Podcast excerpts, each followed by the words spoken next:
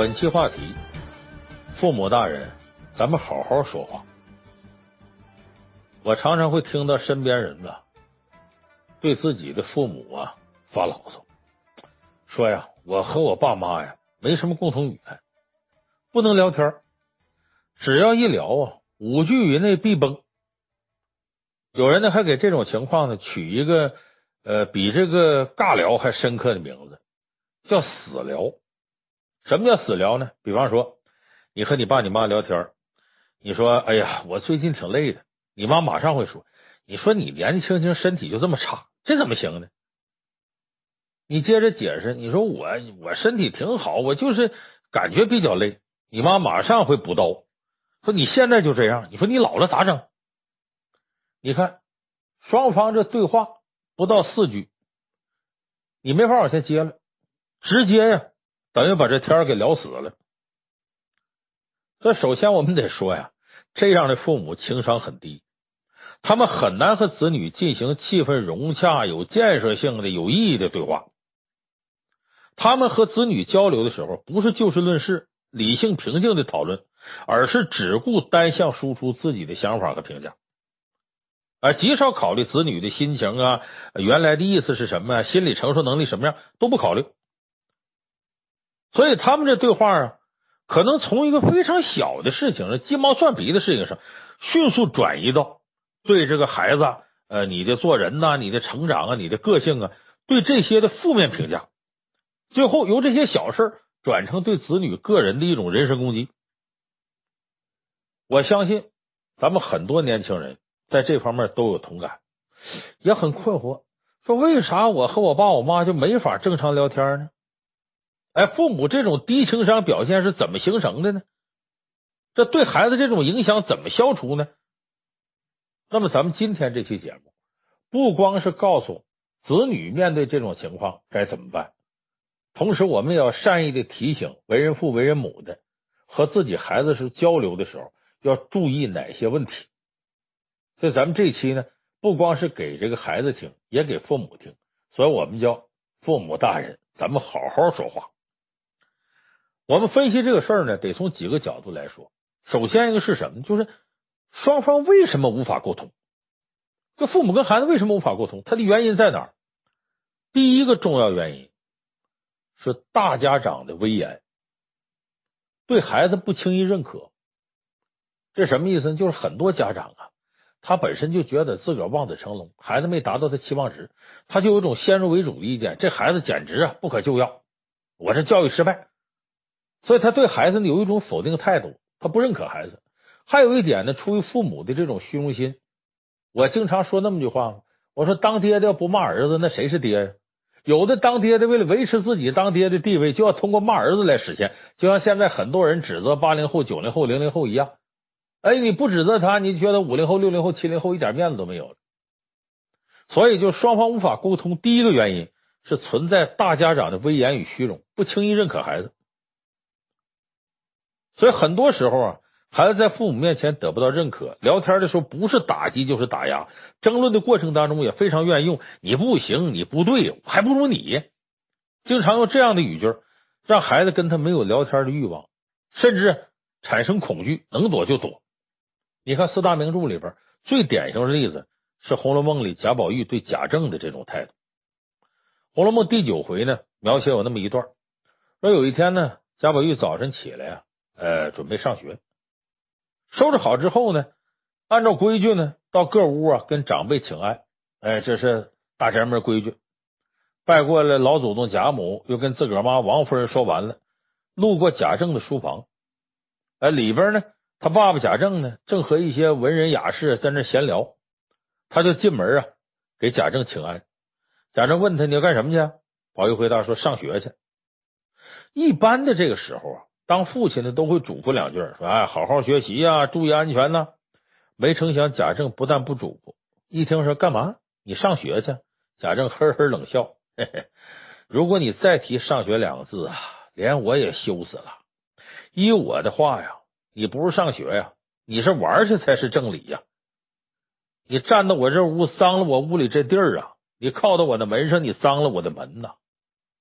你说这话说的得多绝！”意思就是说啥？贾宝玉啊，贾宝玉，你还好意思提上学？我都替你害臊。你什么上学去了？你就去玩去了。你到我这书房里来呀？你弄脏了我书房这块地方。这话说的，尤其是贾宝玉当着这些外人面，都是叔叔大爷，羞臊难当。那当然，在座的这些文人情商很高，有打圆场。哎呀，这个贾大人呐，您何必动这么大肝火呢？宝玉现在上学呀，他小啊，几年以后呢就声名显赫了，那时候他就不像现在这么贪玩了。行了，行了，孩子，天也不早了，赶紧上学去吧。说完了，这当中有两个岁数大的带着宝玉啊出门去了。说白了，就避免尴尬场面。就你看这些人情商挺高，可事情到这儿还没完。贾政就问说：“你们跟着宝玉伺候他上学的是谁呀？”这时候外面呢答应两声呢，就进来三四个仆人，哎，赶紧给这个老爷打签请安。贾政看了看呢，认识其中领头的是宝玉奶妈的儿子，叫李贵，他就训斥说：“你们这帮人啊，整天跟他上学。”他到底念了些什么书？我看念了一堆这个流里流气的话，混账话啊！就学会了淘气了。你等我有闲工夫的，我除了收拾贾宝玉，我还得收拾你们，我扒你们的皮，然后我再跟那不长进的贾宝玉算账。吓得这李贵啊，赶紧双膝跪地，摘了帽子磕头啊！哎，老爷是，老爷是。一直到贾政不发脾气了，战战兢兢才退出去。这时候，宝玉呢，在外面听着了，也挺害怕。看李贵他们出来了，这个李贵就埋怨宝玉：“你听见了吧？你爸爸说了，要扒我们的皮。人家奴才跟着主子都体体面面，就我们这帮奴才跟着你也是挨打受骂，我自己都觉得自个儿可怜。”宝玉看，赶紧还得哄李贵：“哎呀，哥呀，哥呀，你别委屈了，我明儿请你吃饭啊！”你看《红楼梦》里这段描写，我们可以看出。贾政对于贾宝玉这个不读书不上进呢，已经到了深恶痛绝的程度，连他身边的奴才也得跟着吃瓜烙。那贾政还放言说要扒了你们皮，收拾你们。你说这样的爹，当然让贾宝玉看见好像耗子碰着猫似的。发展的极端到什么程度呢？就连八月十五团圆日，全家在这聚会，就说白了就吃喝玩乐，贾宝玉都会因为他爸爸贾政在座，显得局促不安。你比方说，全家玩游戏，玩击鼓传花，这花到谁手里呢？呃，谁就得呀讲个笑话。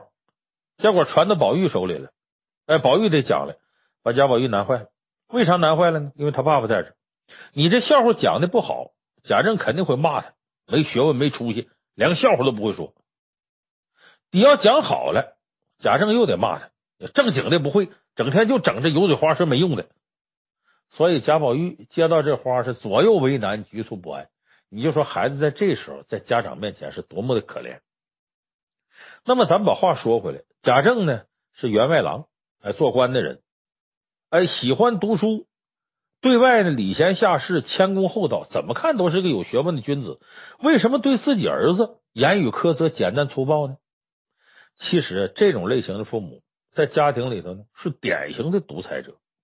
他守着封建大家长的尊严，好这面子虚荣，又觉得孩子离自己的预期太远，老有种恨铁不成钢的劲儿，所以见着孩子就不满意，觉得自个儿教育失败。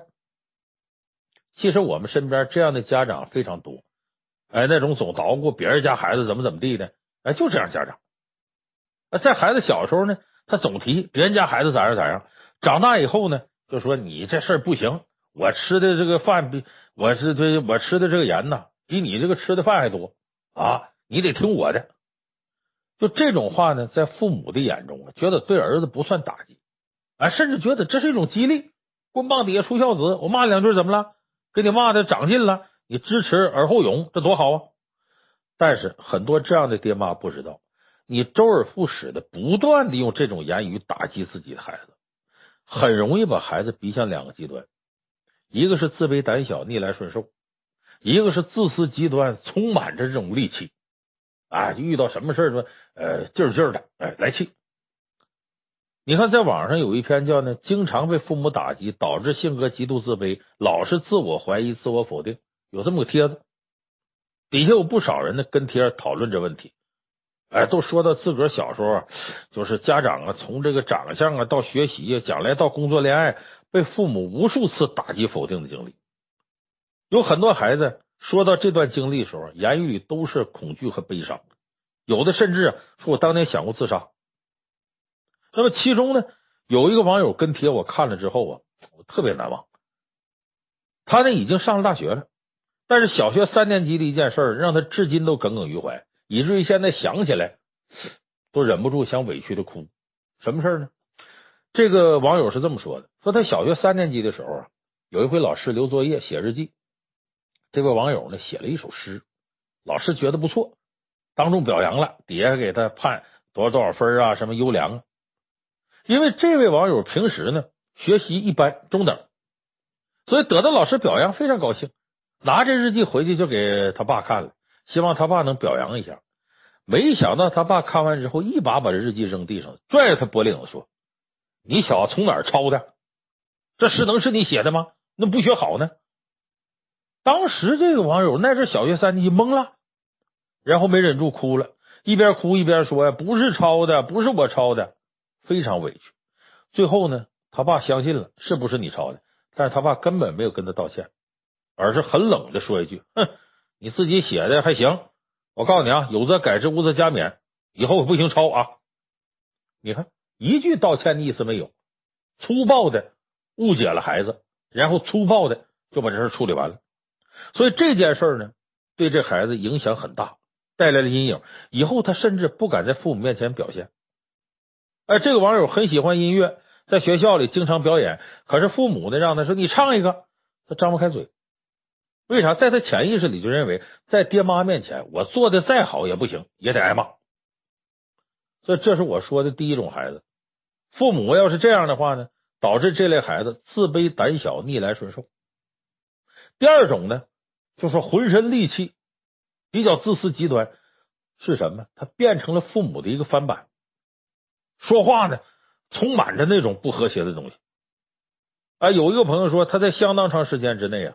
他的爹妈对他都这样，所以他跟身边人交流呢，也是极尽尖酸刻薄，完全不考虑对方的心情和感受，啊，也完全呢不懂去思考说对方这个呃话里有话什么意思，他不管那个，他学他爹妈那种方式，只顾把自己肚子里的话说出来，就是他跟别人交流，就是他跟他爸他妈交流的一种翻版，因为他潜意识认为，你看我爸我妈对我这样，那么我对亲密的人。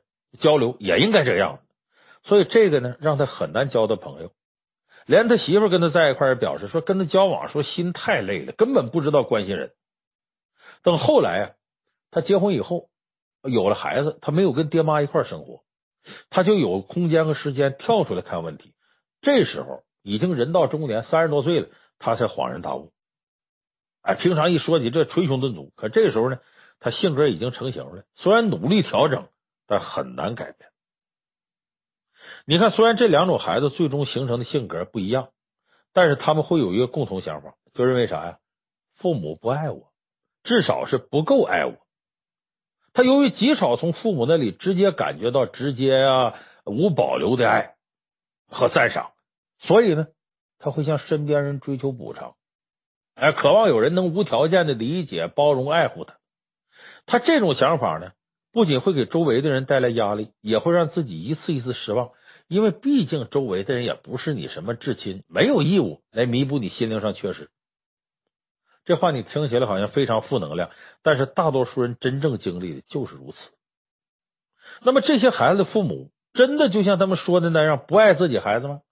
我可以负责任告诉你，那绝对不是，他是爱的，只不过他表达爱这种方式啊，有点让孩子没法接受。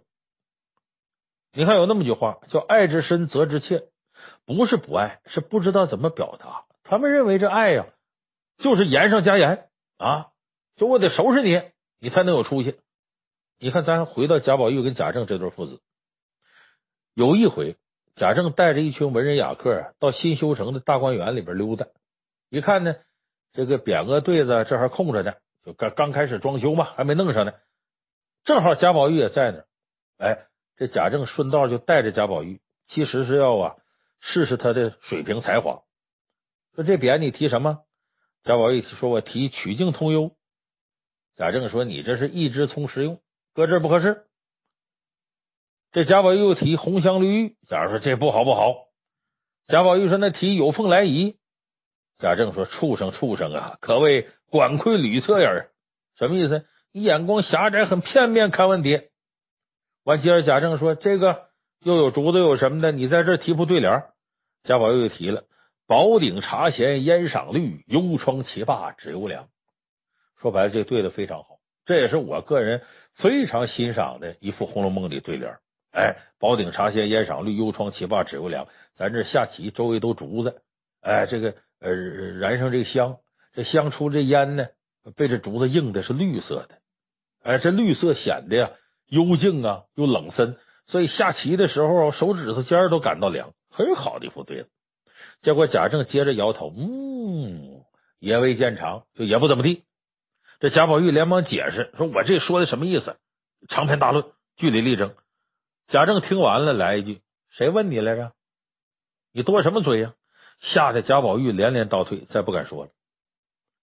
所以这段描写在《红楼梦》里堪称经典，它特别生动。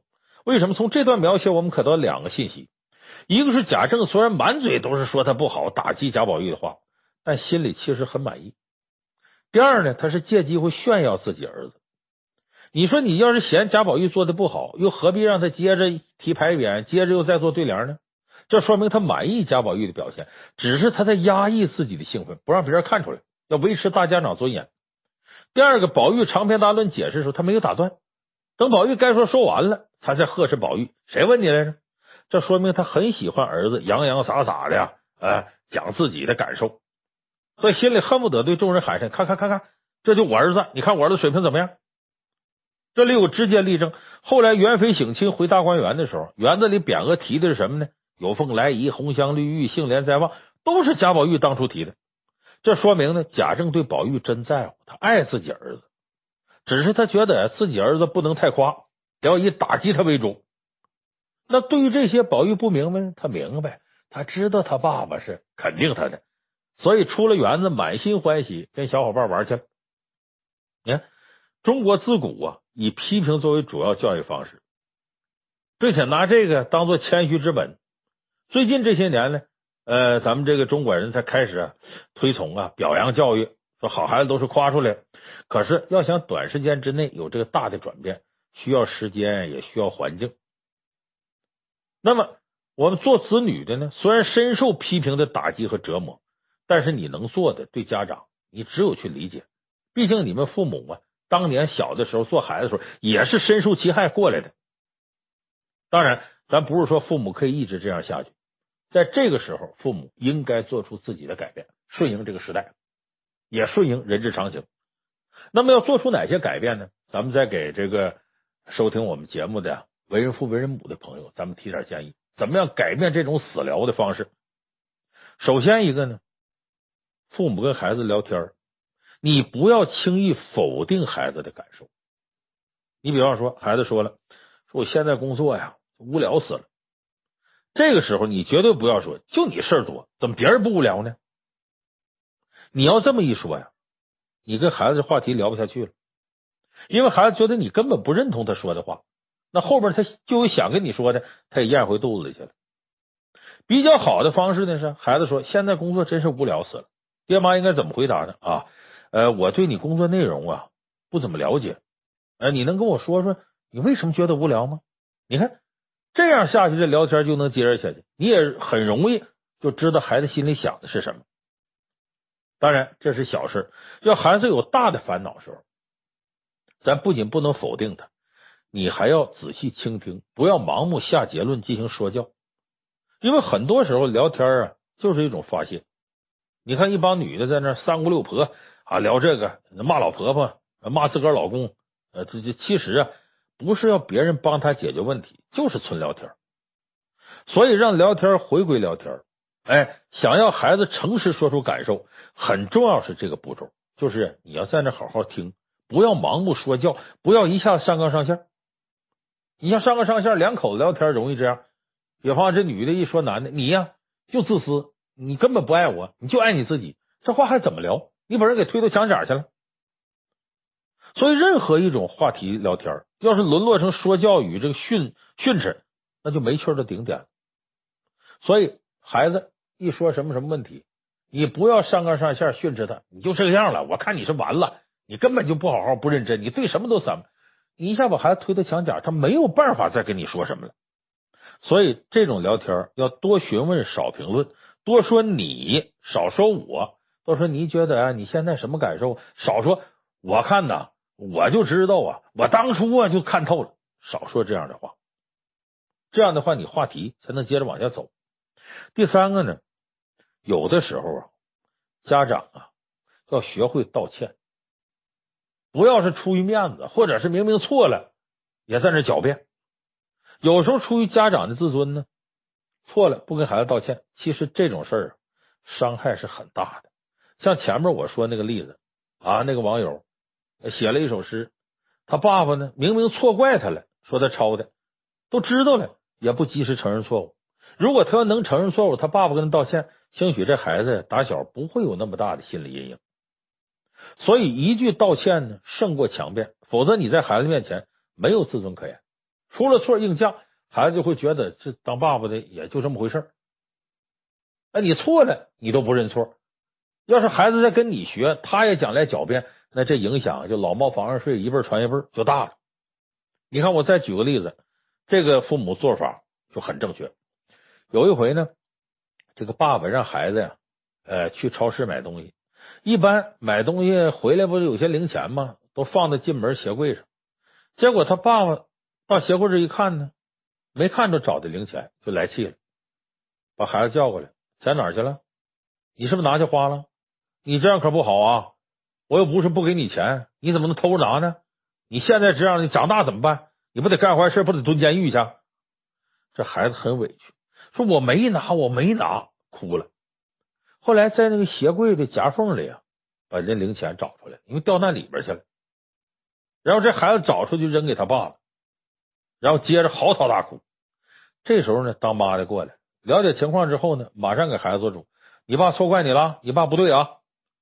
你爸得给孩子道歉啊！他爸爸开始也不愿意啊，这孩子小心眼儿，你这这事儿就过去了，你就对这事计较啥呀？过去就过去了。可是这位当妈的最后硬逼着丈夫给孩子道了歉，然后等孩子情绪平复之后，告诉他说：“不光你们小孩啊，大人也会犯错啊！哎，只要道了歉了，大人给你道歉，你就可以原谅。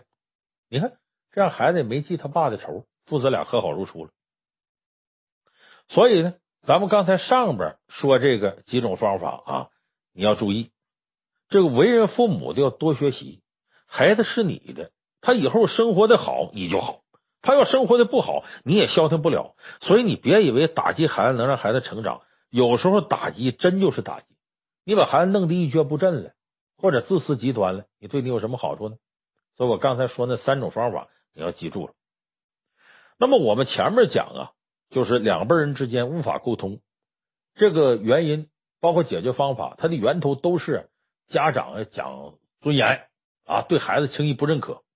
那么无法沟通还有第二个原因，这个比原来的范围小，它就是父母的目的性太强。就这种目的性强的父母，他跟孩子聊天方式还比较柔和，但是同样会被孩子拒之千里之外。为啥呢？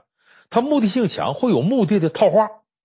然后他只聊啊自己想知道的东西，所以你会发现呢，跟这样的父母聊天，不管聊啥，最后都能绕到同一个问题上。这样的父母错就错在目的性太强。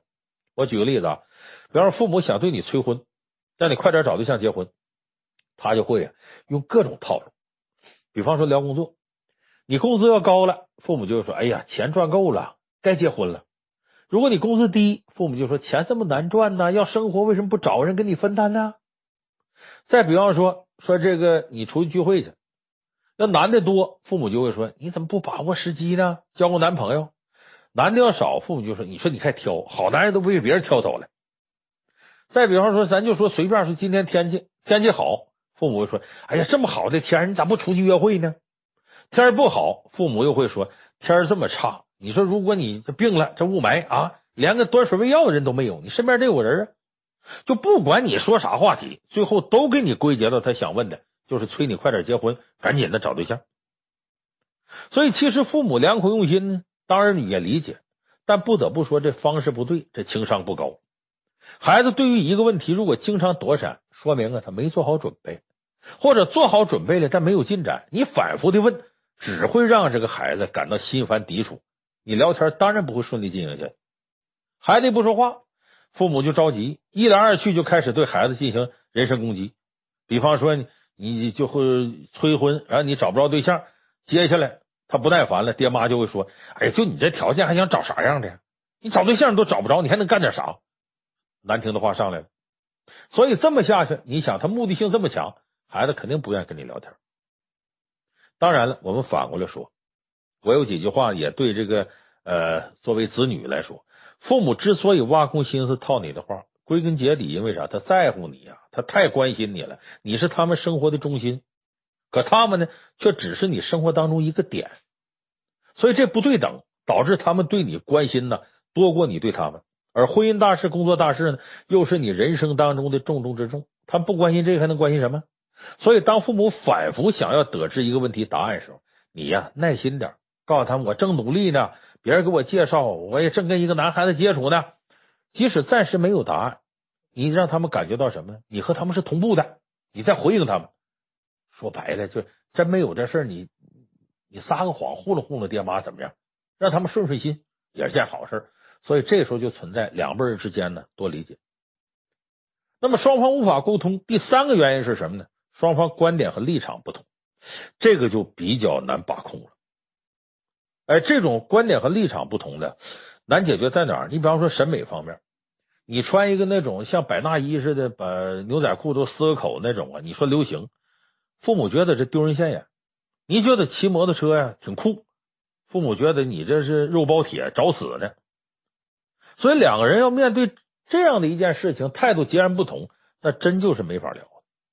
你看《西游记》里边，唐僧跟孙悟空，这就像这个爹和儿子似的，就没法聊一块儿，因为俩人立场观念不一样。你看三打白骨精，唐僧嫌孙悟空乱杀无辜，孙悟空觉得唐僧肉眼凡胎，看不清真假妖怪。有好几次双方都出现这个冲突，为什么呢？双方的立场不同，想问题角度不同。唐僧。他是十辈修行的佛祖帐下二弟子金蝉子，轮回那么多回了，所以安全问题不是他第一考虑的。就我被妖怪吃了不要紧，我再轮回一次，我接着修行。那孙悟空想问题是啥呢？你要被妖怪吃了，可是我最大失职，哎，所以我必须啊，我我得打妖怪保护你。唐僧觉得我又不怕死，呃，你我宁可被妖怪吃了，也不能让你滥杀无辜。你要杀一个好人的话，那完了，我这个。修行的功德就不圆满了，所以双方在立场观点上存在着一些根本性的冲突，注定唐僧不会肯定孙悟空，孙悟空呢也不会信服唐僧，所以他们师徒关系呢，跟有些南辕北辙的父母子女一样，道不同，聊不到一块儿。这种情况比前面我说的两种情况更加棘手。双方能做的就是把冲突降到最低，较真的问题咱躲着别聊，双方根本达不成立场一致的。咱就别提，能躲就躲，咱只说呀，你好我好大家好的话题。你包括我在以前和我父亲有时候聊不到一块去，有些话题我就躲着，干脆咱别聊，一聊双方都生气，何必呢？说我们今天呢，总结一下咱们说的内容，就如何跟低情商的父母聊天。第一个，尊重他们爹妈的这种身份，不能硬碰硬。第二个，体会他们的苦心，多给予正面回答。哎，不能正面回答的，能躲则躲，能拖则拖。第三个呢是尽自己的义务，别把这个尬聊变成死聊。为人父母的呢，同样呢要做出改变，抛去一些固执的己见，提高自己情商。孩子不断长大，你不能再像小时候跟他沟通那样，你得做出调整，聊天的方式要不断更新。所以这个事情一个巴掌拍不响，父母大人，咱们好好说话，子女好好说话。父母更要学会好好说话。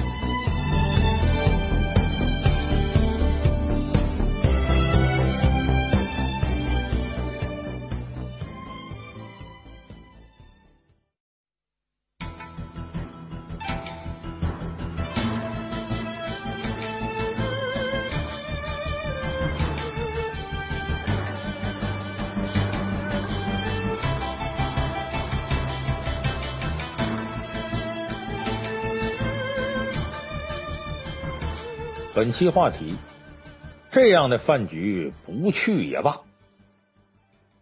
饭局是我们现代生活呀常用的一个词儿。这词儿从哪儿来呢？先给大伙说说来历。饭局这个词儿呢，起源于宋代，到现在呢，已经有一千多年的历史了。局本来是啊下棋的术语，后来引申出啊处境的这么意思，后来又引申出啊像赌博呀、聚会呀、圈套啊，都叫局，说有人给你设局。那么，把饭和局做组合，这是宋代文人对中国文化的一大贡献。为什么呢？因为饭局里的圈套实在太多了。古往今来，你看什么煮酒论英雄啊，什么鸿门宴呐，什么杯酒释兵权呐，这些个饭局都有个共同特征：杀机四伏。虽然是吃着饭，但却想的是怎么对付你，甚至是怎么杀了你。那么，我们现代的饭局啊。没这么凶险，但是因为数量太多了，质量也不一样，有些饭局啊就没有表面上看那么简单，那么和谐。有一些饭局呢，甚至不比古代的杀人饭局次，可能比那个还要坑爹。今天呢，我就给大伙说说，有多少种饭局是不值得你去的，是根本就不要去的。这就是咱们这期的话题，这样的饭局不去也罢。那么，第一个不能去的饭局是什么呢？陌生人的饭局，能不去就不去。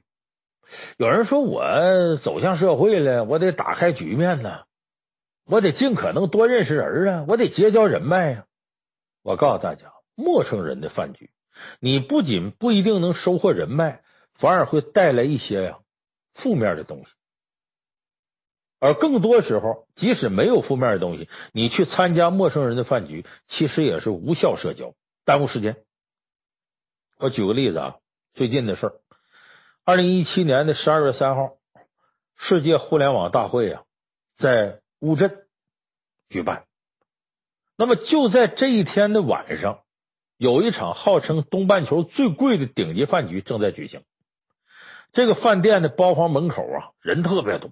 那记者长枪短炮在那架着，各种直播设备把门围的是水泄不通。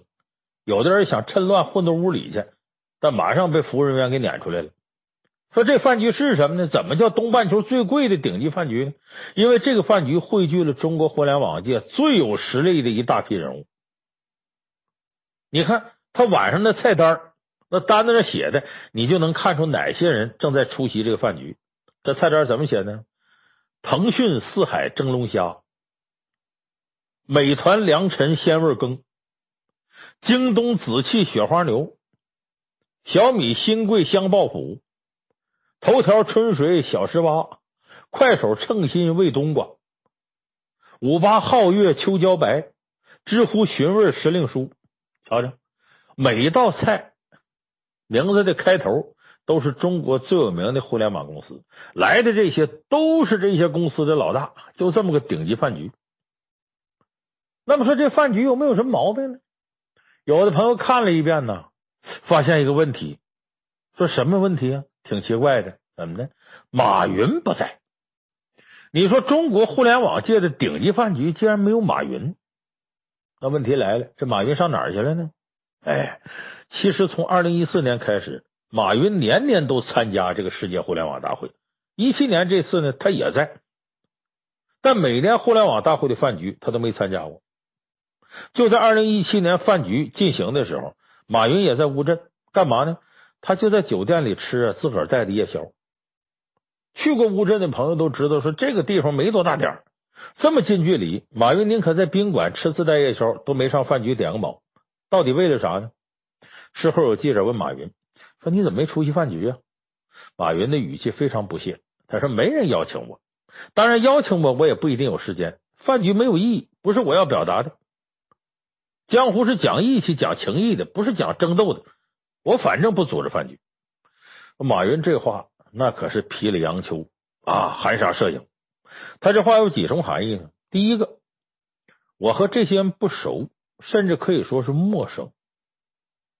他为什么这么说呢？因为互联网界一直传闻有一个打倒阿里的组织，呃，据说就是腾讯和他周围这些人在琢磨阿里，包括京东。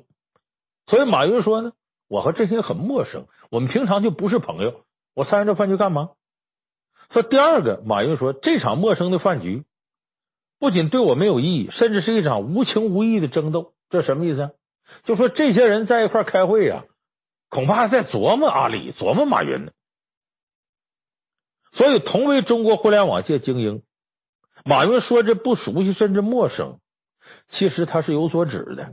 因为出席饭局的呢，几乎都是腾讯入股的公司，或者是传闻有意入股的公司。你要好奇的朋友，可以在网上查一查，有照片为证。这饭局上坐正中间的是腾讯老板马化腾。你注意，谁是老大，谁坐的正中间。而且呢，这场饭局据说是腾讯做东。顺时针第一位，哎，就是说二号主编是京东的刘强东。腾讯从二零一四年开始呢，就是京东的第一大股东，同时也是五八同城的第一大股东。美团呢、知乎啊、快手的大股东也有腾讯。今日头条呢，虽然现在没得到腾讯投资，但是投资意向在业内啊已经传闻已久了。所以当晚的饭局是名副其实的腾讯系饭局，圈里人戏称为腾讯和他的朋友们。你说，既然如此，对马云来讲呢，再顶级、再多的大腕参加，他也是陌生人的饭局。马云当然不会去，因为他知道陌生人饭局你去了没多大用处，没必要浪费这时间。去了也不可能缓和和这些人的关系。那么，对于我们普通人来讲呢，有的时候是人家不会联手对付你，你也不值得人对付。但是这些人呢，跟你是个陌生人，或者不拿你当回事，或者跟你。交情根本就没到那儿。你参加这样的饭局，你参加再多，别人也不会因为你来了就重视你。大家想想，有哪个朋友是你喝顿酒就交下来的？恐怕一个都没有。所以，陌生人的饭局啊，不一定能拓宽你的人脉，很多时候都是浪费时间。其实呢，不光是我们说这个互联网大佬的这顶级饭局，咱们普通人生活当中这种事多了去了。有的人就觉得，哎，我多参加几个饭局，多认识几个人。谁在酒桌上能相信一个不熟的人说的话呢？喝酒把人喝厚了，那是指朋友之间总有往来的。你平常跟人没往来，突然参加饭局敬两杯酒，人就拿你当哥们了，这事你信吗？你要信，你脑子就有问题了。所以说呢，陌生人的饭局拓宽不了你的人脉。多数时候，我们在陌生人饭局上认识的所谓人脉，也就是留个电话、加留个名片、加个微信。回到家呢，你拿手机偷偷翻他朋友圈，看看他都怎么回事，都跟谁往来了。看完也就看完了，甚至今后你们再也不会有往来。所以，聪明人呢，他是不会参加这样的饭局的，因为把大把的时间花到陌生人饭局上，那么你干正事或者陪亲人的时间、陪知己时间就少了。久而久之呢，亲朋好友就会淡了，人脉反而越来越窄了。也就是说，你把西瓜丢了不说呀，连个芝麻都不见得捡回来。所以我说，这就是我们说陌生人的饭局，轻易不要去参加，没意思。当然了，有的有美女约你，你觉得挺高兴，到那一看是酒托，骗你喝这个，骗你喝那，那这就诈骗了，这不在咱们说的范围之内。网上有的朋友一说到饭局，还把这个说进来。这是糊涂，这是诈骗，跟我们说真正意义上的饭局啊，它还不是一回事。那么，陌生人的饭局能不去就不去。第二个不去也罢的饭局是什么呢？老板的饭局。有的人觉得说，老板的饭局我得去啊，我正要跟老板搞好关系，向他展示我的能力呢，我得去啊。可你别忘了，老板的饭局有几个弊端呢？第一个，你可能就是个挡酒的工具。因为几乎在公司工作的每个人呢，都参加过老板的饭局。老板带员工出席饭局，喝大酒往往必不可少。这员工呢，要么替领导挡酒，要么代表老板呢和公司灌别人喝酒。一般来讲呢，这都是员工拼命表现的机会。你看有那顺口溜吗？就说原来说能喝一斤，呃，能喝半斤喝八两，呃，这样的员工要培养。能喝八两喝一斤，这样的员工我放心。所以这时候是员工在老板面前表现的机会。普遍认为，如果喝不过对方，就是没陪好客人，就给老板和公司丢人了，也是断送自己仕途。如果喝倒了对方，就如同老板和公司打了一场大胜仗。你要把客户呢喝到桌子底下了，或者喝进厕所吐起来，甚至喝到医院里去了，只要不出大事，这些细节呀，日后都会津津乐道，成为公司的谈资，成了老板表扬你的事例。哎，能像说评书的说好多天，一直到下一次饭局再继续更新同样的故事。那么这样的故事在全中国的城市里边，几乎每天晚上都要上演。但是呢，对于经常参加老板饭局的这些人，咱得泼点冷水。有些老板的饭局啊，其实是员工服从性的测试、忠诚度的测试，员工就是替老板挡酒的工具。你不见得通过喝酒就能得到老板的赏识。因为老板这时候就拿你当工具，而且这时候跟公司的业务往往不产生直接联系，甚至有的时候呢容易出事。你在两千二零一六年嘛，有个事儿新闻报道过的，合肥呢有个叫朱建的公司员工啊陪老板跟客户吃饭，啊这朱建能喝，老板带他出来他也知道是干啥，在饭桌上频频举杯，一个人轮流敬对方全体，对方喝啥他喝啥。而且他保证绝对呀、比你喝的多，就像那顺口溜似的，人民公安举杯就干，人民警察倒啥喝啥。这几轮下来呢，把客户灌的呀，这都不行了。但老板觉得客户呢还没尽兴，就提议上 KTV，一条龙的。在 KTV 里呢，这朱建又一轮洋酒攻击，在老板面前表现很生猛。结果第二天凌晨呢，朱建在 KTV 包厢睡着了，就喝太多了。KTV 的保安呢，和他同事啊一块把他送到宾馆房间休息。到上午八点多的时候，朱建气绝身亡。尸检结果呢是血液当中乙醇浓度啊严重超标，呃，因为酒精中毒导致呼吸麻痹死亡。你看陪老板吃顿饭呢，赔上了性命。朱建的家人无法接受啊，一纸诉状就把朱建老板和客户告上法庭。这案子呢持续了两年。一直到今天才有定论，就是二零一八年的一月四号，合肥市中级人民法院二审认定说，饭局是朱建老板因为公司业务关系组织安排的。朱建作为公司业务员奉命陪客，他不同于一般的朋友聚餐，所以公司老板不能免责。呃，他出席饭局的公司客户呢，在朱建醉酒昏迷不省人事的情况下，也没有尽到义务，与朱建酒醉身亡啊有因果关系。所以二审判决呢。朱建的老板支付赔偿款二十三万两千，呃，出席饭局的所有客户，每家客户要支付赔偿款七万七。你看这样的后果，谁都没想到。老板一场饭局呢，让员工啊赔上性命，还牵连了所有客户。你想想，朱建这事出来以后，这客户怎么还能跟他的公司合作？这也许这个事儿呢，谁都没有错，就错在饭局。哎，老板的饭局，喝多喝少都难受。最终受伤的始终是员工。那这样的饭局，我是希望老板呢，你少组织，也没有哪个买卖非得喝酒能谈成。有人说在东北就讲这个，我也没看不讲这个的公司就一定做不下生意，而讲这个的公司他就把生意做好了，不见得。所以这样的老板组织的饭局，员工还是少去。你就是不喝酒，你也不一定过得舒服。这也就是说，老板饭局还有一点弊端。让人紧张，让人吃不饱，可能还会有你意想不到的躺着中枪的结果。一般老板带员工出席的饭局呢，都是老板负责主说，员工干啥呢？沏茶倒水、转桌子、陪笑、装傻卖萌、讲点小笑话。你既不能点自己爱吃的，也不能甩开腮帮大吃特吃过瘾。除了吃不好，还有一种压力你受不了，就是来自对方老板、对方领导的审视。搞不好就让你躺枪。说为什么这么说呢？你看，老板带你参加饭局啊，是觉得你平时表现好。哎，在饭局上你表现好不好，其实不是你的老板说了算，而是对方老板、对方领导。你知道饭桌上对方老板往往最在乎哪些细节吗？我告诉大家，这个饭局啊，往往是老板、领导、企业家呀，识人用人的最佳场所。他会不断的观察你细节。你比方说，咱说几个大老板，李嘉诚很注意员工怎么选座位，王石呢是好看你吃什么，董明珠看你的吃相，潘石屹注意你抽烟，呃，曹德旺在看一些细节。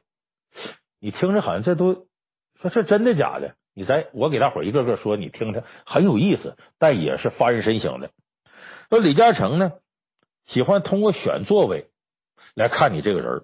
说吃饭的时候呢，这员工就喜欢选领导旁边坐一坐，他就觉得这个人过于积极，可能心术不正，想走一点上层路线。而有的人呢，就不喜欢坐领导旁边，老是挑离领导最远的位置。那么这种人要么胆小懦弱，要么心里有鬼，他也不看好。你看这李嘉诚够挑剔吧？王石注意什么呢？那早年间有一位要跟他合伙的一个老板，请他吃饭。这人介绍说：“咱今天吃点特殊的。说猴子不聪明吗？说人要吃了猴脑，那就是绝对能够补充自己智商情商。于是让人牵了一只猴子，但是这过程挺残忍。咱们现在已经不准许这么虐杀了，就把猴子脑盖敲开，直接就吃里边它脑汁儿。其实这是非常不文明的一种吃法。结果呢，这老板一这么吃，王石一看，心里头觉得非常不舒服，认为这个人很残忍，不是个善良的人。”我跟他合作得倒霉，所以王石就没跟他合作。董明珠呢，这格力的董小姐呢，很在乎吃相，她不喜欢女孩子吃东西不注意形象。比方说，她身边的人在道上买个烤地瓜，直接就吃；有的人吃东西啊，咯吱咯吱嚼，声很大，喝汤汁吧唧嘴。这董明珠就不喜欢这样人，她觉得你不注意这方面形象，我也不值得我重用你。潘石屹呢，有一次想挑一名财务人员。本来看中了一个小伙子，可是吃饭的时候呢，他发现这小伙子看到桌上有好烟，主动把烟打开给大家发。结果呢，这小伙自个儿呢也一根接一根抽。饭局结束之后剩半盒烟呢，他把揣自个口袋。潘石屹一看，这个人爱占小便宜，财务人员爱占小便宜，没个好，不能要，就否定这个人。你等玻璃大王曹德旺呢，喜欢吃饭时候啊，非常清醒的。有一次呢，他招招聘。有四个年轻人来应聘，他都觉得挺优秀，挺难定夺的。他就让这四个人咱一块吃工作餐，吃的是饺子。吃的时候呢，他和大伙谈笑风生的。吃完之后呢，他问这个四个人说：“你们吃了多少饺子了？”其中三个说不知道，只有一个人说：“我查了，我吃三十二个。”曹大伟一看，好好好好，你这人很清醒，吃饭时候也不忘了心里有数，把他录用了。你看，咱们说这些老板在饭局上的故事啊。你想想，饭局上你面对的老板将会怎样挑剔你？之后又会跟你的老板怎么评价你？你一琢磨这个，是不是后脊梁骨冒凉气啊？哎，你可不可能说平时工作很努力，干的也挺好，在饭局上无故躺枪？能当上老板的人自然很苛刻。哎，跟老板吃饭呢，这样的压力恐怕你很难承受。你说带着压力来吃饭来，这又不是工作。战战兢兢、谨小慎微，这个滋味不好受。好，咱们刚才说，陌生人的饭局不去也罢，领导的饭局不去也罢，还有第三种饭局不去也罢的，什么酒肉朋友的饭局？这个酒肉朋友饭局不像陌生人和领导的饭局，你带着明确的目的到那去了，你也可能高度紧张的会躲开一些东西。可是酒肉朋友的饭局，你是放松的。所以，酒肉朋友饭局，杀人无形，最让人防不胜防。多年的好友聚在一块儿，说一醉方休，说也不伤风不败俗，看似也没什么毛病。其实，酒肉朋友的饭局最容易带来一些问题，而且这些问题往往让你呀，好像不知不觉之间就中招了。所以说，酒肉朋友的饭局往往最没用。有人说这东西能巩固友情，其实巩固不了友情。还是我前面说的。有哪个朋友是你喝一顿酒就交下来呢？没有。首先一个酒肉朋友啊，就着眼于吃吃喝喝，想把你灌醉。你要说感情深一口闷，感情浅舔一舔，感情铁喝吐血。这酒桌上最常见的这些劝酒客，劝你喝下去，把你架那，你说你喝不喝？不喝就是不够铁，感情没处到位。所以一般很熟的酒肉朋友都是很舍得这么往死了劝酒的。咱们现在很多人，你说是高血压、高血糖、高血脂，又这个毛病那毛病，怎么出来的？多数跟这些酒肉朋友喝酒，天天喝，顿顿喝，喝长了，你自己还愿意去，健康问题就扔到九霄云外了。这个劝酒，有的时候越是这种朋友越狠，你越难以拒绝。你看咱们现在这例子太多了，咱不多说，中国就有这样的传统，这绝对不是什么好传统。你看《三国》里边写了一个事儿，就这里头有个人物叫刘表，哎，刘备他哥哥，汉室宗亲。曹丕呢，在典论里头记载这么事儿：刘表请朋友吃饭呢，身边放一根长木棍，木棍顶端呢放了一枚长针，带尖的针。如果哪位喝多了呢，趴那睡觉，他就拿针呢扎人家屁股，给人扎疼扎醒了，继续喝。三国里头，张飞自个儿喜欢喝酒，也喜欢劝别人喝，召集军官喝酒啊，大家都得一口闷，谁不喝那就打谁一百军棍。就我说呢，三伏天下雨雷对雷，诛仙阵交锋锤对锤，咱们英雄好汉杯对杯，谁不喝谁他妈残废。他属于这个风格。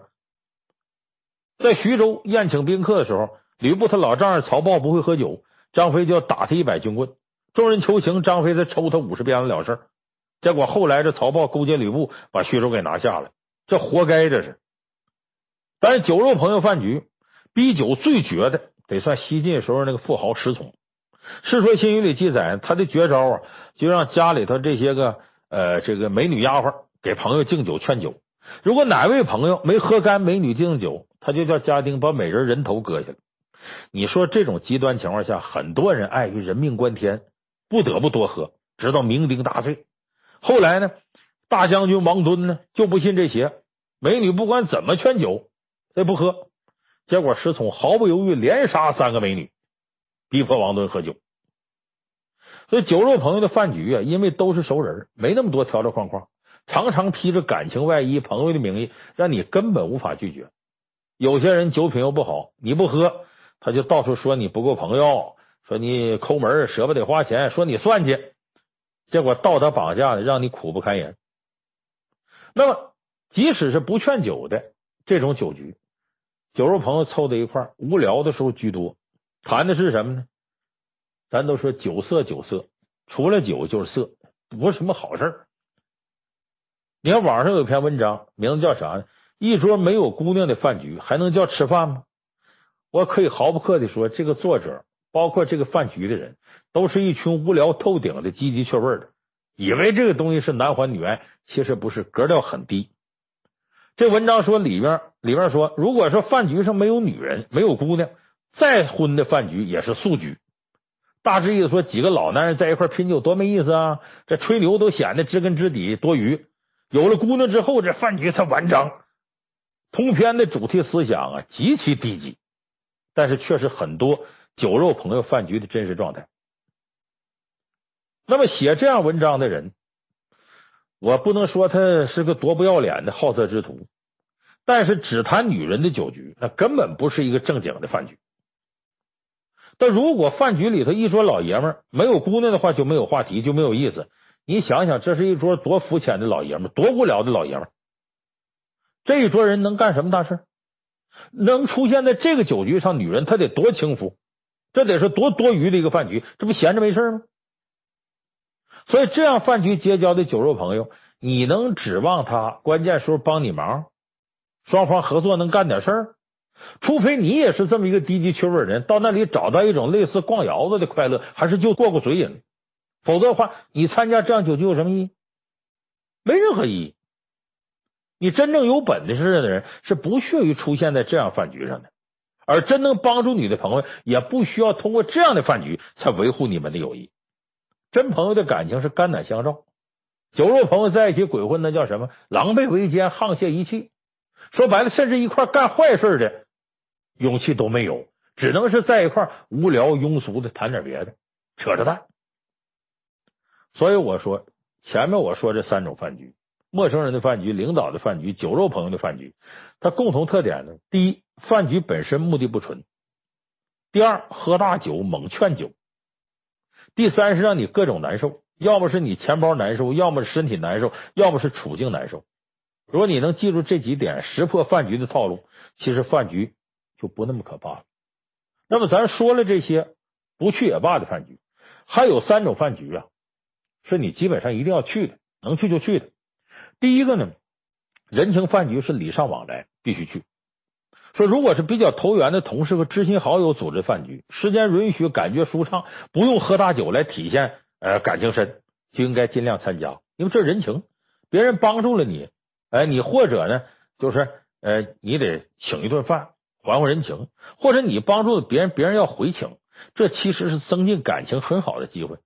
哎，只要时间别太长，环境好点的地方，你叫上自己家人，其实是个其乐融融的过程。所以，第一个，这种人情饭局要去；第二个，职业饭局体现企业形象也得去。我这里说的职业饭局啊，是那些必须得去的，不是以喝多客户为谈成事唯一标准的饭局。说如果对方大方得体，你就应该态度热情真诚，打扮端庄，交流一下业务，这是一种职业精神。或者呢，团队项目完成了，谈判完成了，为了庆功小酌一口，浅尝辄止，为下一次合作打基础。哎，这样的饭局应该参加。这是我说职业饭局。第三个呢，兴趣饭局，这是个人的情趣，能去就要去。什么兴趣饭局？因为我这个经常参加这个，比方说这个我们打乒乓球，打完了之后必在一块儿呢喝上几口。哎，或者说我们比方说写字啊，做写诗词啊这样的朋友聚到一块儿。喝这一口干嘛呢？大家借这个呢聊聊兴趣爱好，说说这个谁的球技好啊，哪个球该怎么处理呀、啊，这字儿该怎么写呀、啊，诗词合辙呀，怎么回事啊？谈谈古往今来文化这些事儿啊，也很风雅。所以这样的这个兴趣饭局，能使整个人呢神清气爽，哎，能使你的真真正正的感受到休闲。所以我说这个兴趣饭局、职业饭局、人情饭局，哎，能去就去。所以说饭局本身不可怕。它是饭品和酒品，只是让饭品和酒品呢不好的人，哎，把这饭局变了味儿。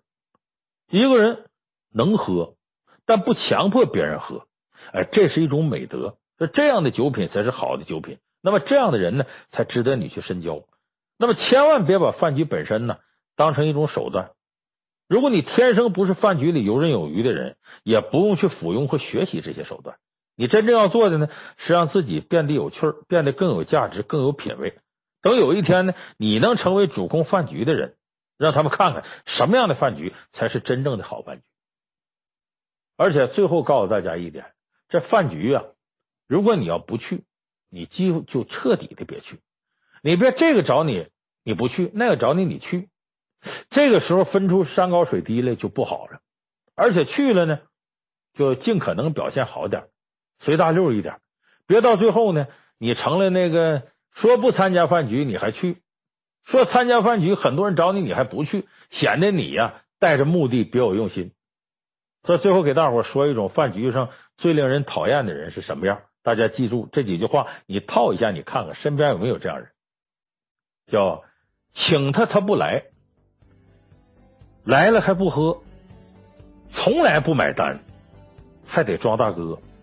一见着女的就往死了喝，送她去回家还得吐一车，你看看你身边有没有这样讨厌的人？